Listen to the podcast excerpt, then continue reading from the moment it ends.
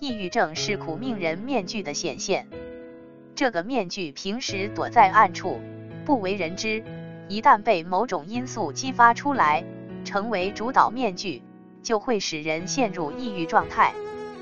每个人都有苦命人面具，因为每个人都曾经痛苦过。苦命人面具有两个变体：弃婴面具和受害者面具。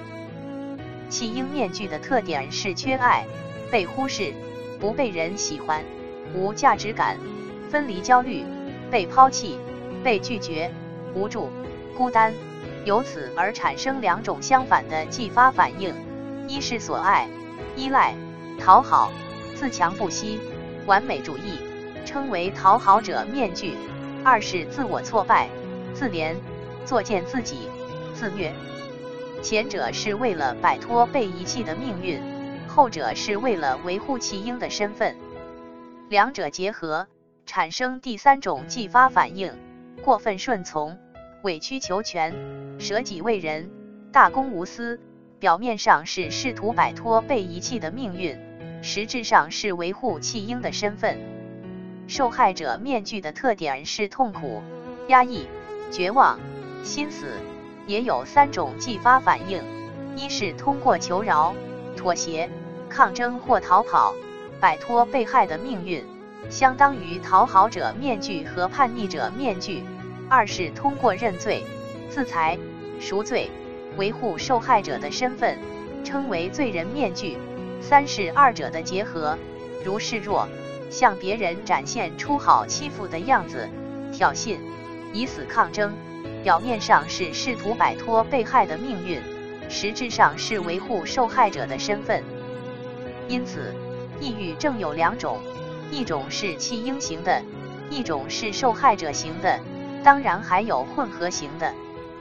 弃婴型的抑郁症比较安静，楚楚可怜，容易激发别人的同情心和拯救者面具。受害者型的抑郁症比较躁动，甚至易激惹，容易让人觉得可恶或者可恨。治疗抑郁症，第一步是识别苦命人面具。咨询师必须从病人的症状中寻找苦命人面具，包括弃婴面具、受害者面具、讨好者面具、叛逆者面具存在的证据，帮助病人了解自己内心的苦命人面具。并对他保持觉知。所谓觉知，一是识别，以及当苦命人面具出现的时候，立即把它识别出来；二是静观，以及静静的观察，不采取任何措施，如回避、打压、施救、修改。静观比较难，但非常重要，必须反复强调。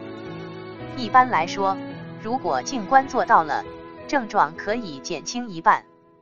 第二步是追根溯源，咨询师和病人一起查找苦命人面具的来历，通常都是童年创伤，并且跟某个重要人物有关。许多人找到苦命人面具的来历之后就可以释怀了，也有一些人会产生怨恨，这时候就要把怨恨释放出来。怨恨是叛逆者面具被激活的表现。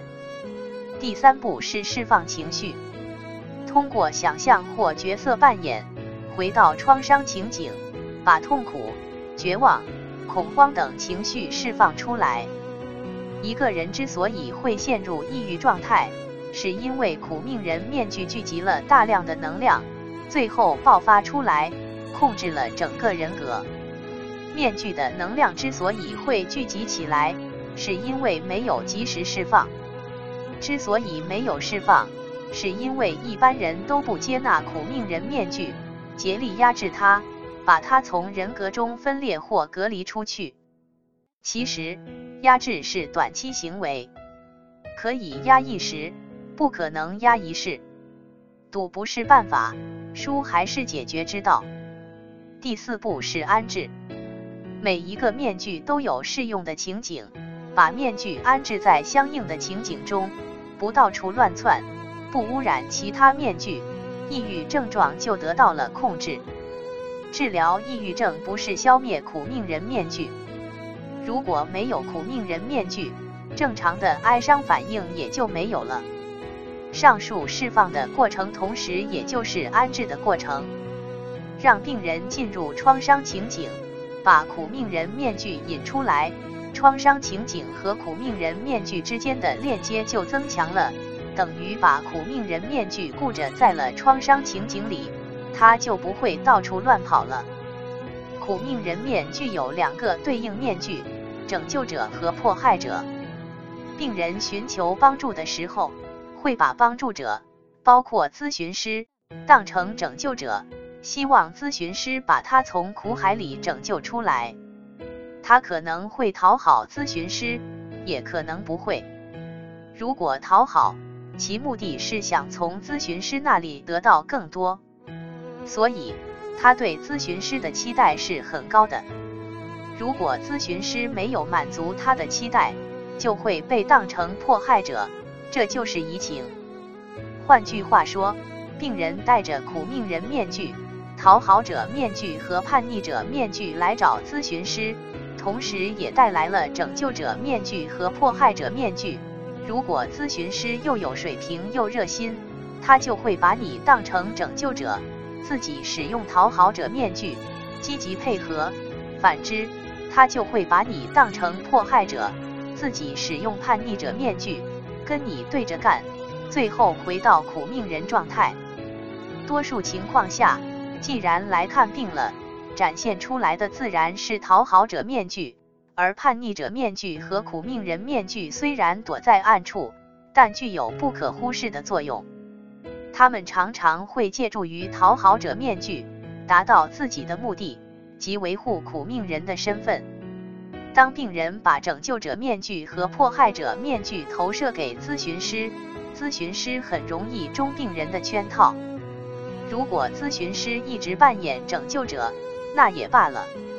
问题是，咨询师的迫害者面具也会被激发出来。俗话说，可怜之人必有可恨之处。病人表面上想摆脱抑郁状态，实质上更想维持抑郁状态。想扶不起的刘阿斗，会让咨询师恨铁不成钢，甚至失去耐心。这个时候，拯救者就变成了迫害者。因此，咨询师必须对自己的拯救者面具和迫害者面具，以及病人的苦命人面具、讨好者面具和受害者面具保持觉知，并向病人解说。